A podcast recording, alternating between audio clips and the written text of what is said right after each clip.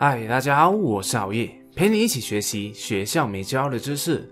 人活在这个世界上，就会有各种各样的情绪，开心、兴奋、伤心、忧郁、烦躁、愤怒等等等等。很多时候，我们会觉得自己能够掌控好自己的情绪，在生气时压下自己的怒火，在悲伤时说服自己淡定从容、不急不躁、遇事冷静，认为这才是高情商对待情绪最好的方式。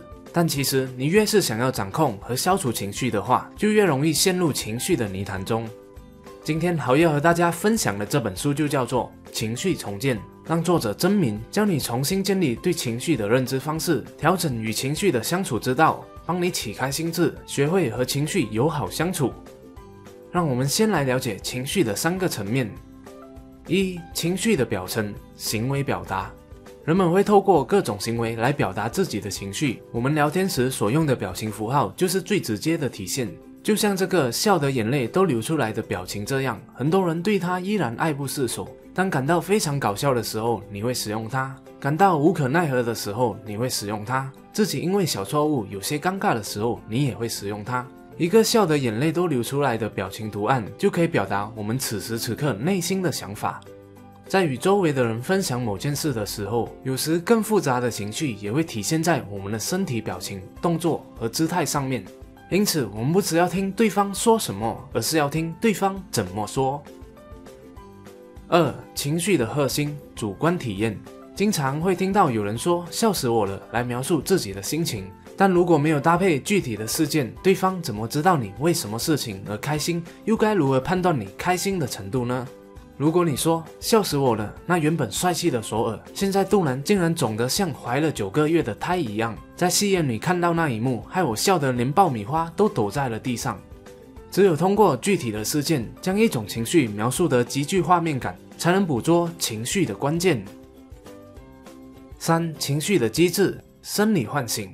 多巴胺代表着快乐等积极的情绪，如果多巴胺分泌不足，就会有抑郁的倾向。而肾上腺素代表着紧张和放松之间的关系。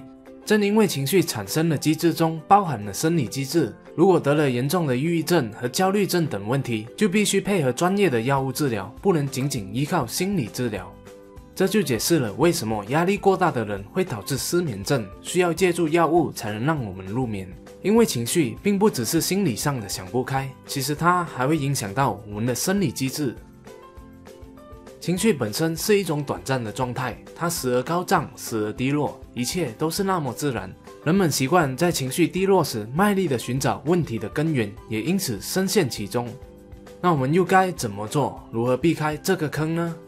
答案很简单，那就是化情绪为友，找到和情绪的相处之道。在面对负面情绪时，如果我们一味地抵抗它，问题只会变得越来越严重。就像北风和太阳的故事一样，当北风和太阳在争论到底谁的威力比较大时，正巧有一群行人路过，于是他们便约定了，要是谁能让这群行人脱下衣服，谁的威力就更大。于是北风猛烈地吹啊吹，路上的行人把衣服裹得更紧了。北风感到很生气，鼓起了力气，更卖力地吹起来。这时候行人冷得发抖，反而添加了更多的衣服，戴上了帽子和围巾。尽管北风吹到精疲力尽，依然无法让行人脱下衣服，而太阳则将温暖的阳光照向大地。行人脱下了帽子和围巾，并且一件件地脱下了添加的衣服。当太阳慢慢地升到高空时，行人已经汗流浃背，纷纷脱去了衣服，跳进河里游泳。我们的内心就像暴走的北风，用尽力气想把问题迅速解决，吹走一切烦恼和担忧。可是用力越猛，消极的情绪就像行人的衣服一样，一层层越来越厚的包裹全身。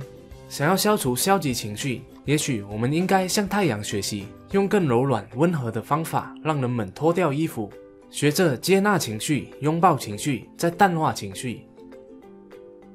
第一步，我们可以使用描述性的自我对话代替分析式的自我对话。就很像今天，如果你遭到了心仪对象拒绝邀约，你脑中想到的可能是自己过去一次次的被人拒绝、贬低和忽视的经历，进而总结出自己是一个被人抛弃和嫌弃的人。这样的分析式思考很容易就会被带入到坏结果中，幻想着自己悲催的一面，深深不能自拔。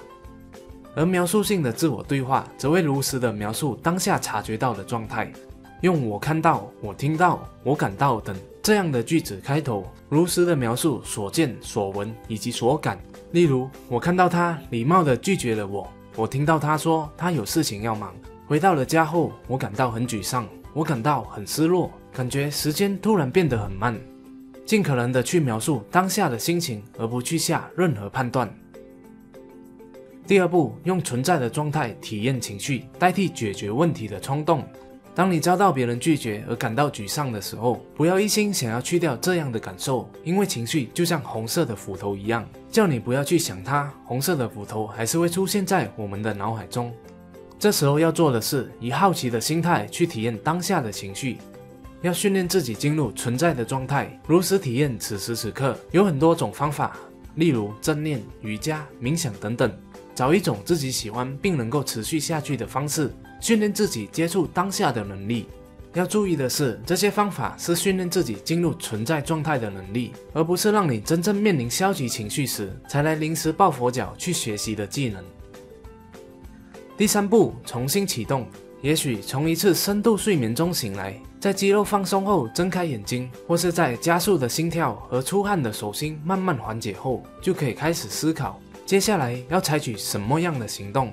是开始计划不断的操练自己，积极的提升自己的社交技能，还是全心投入工作，为自己的未来做更好的准备呢？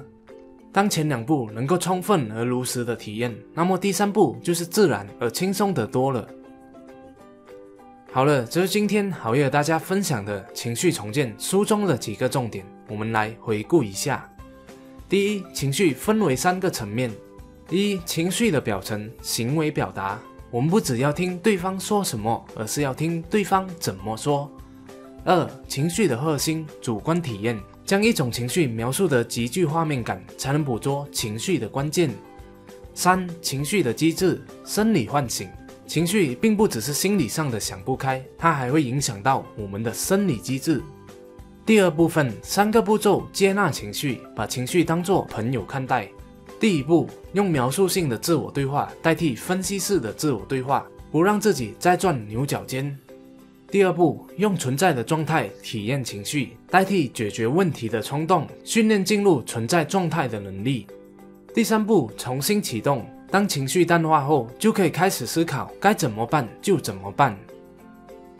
情绪重建就是一本教会我们如何应对生活上情绪困扰的书。重点不是对情绪加以管理，而是建立一种和情绪的新关系。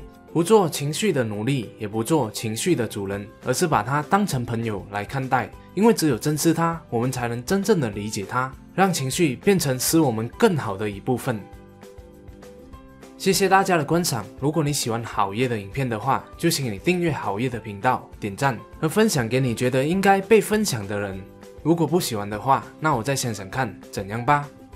哦，对了，别忘了点击下方的小铃铛，你在影片更新时第一时间获取通知哦。我们下一集再见。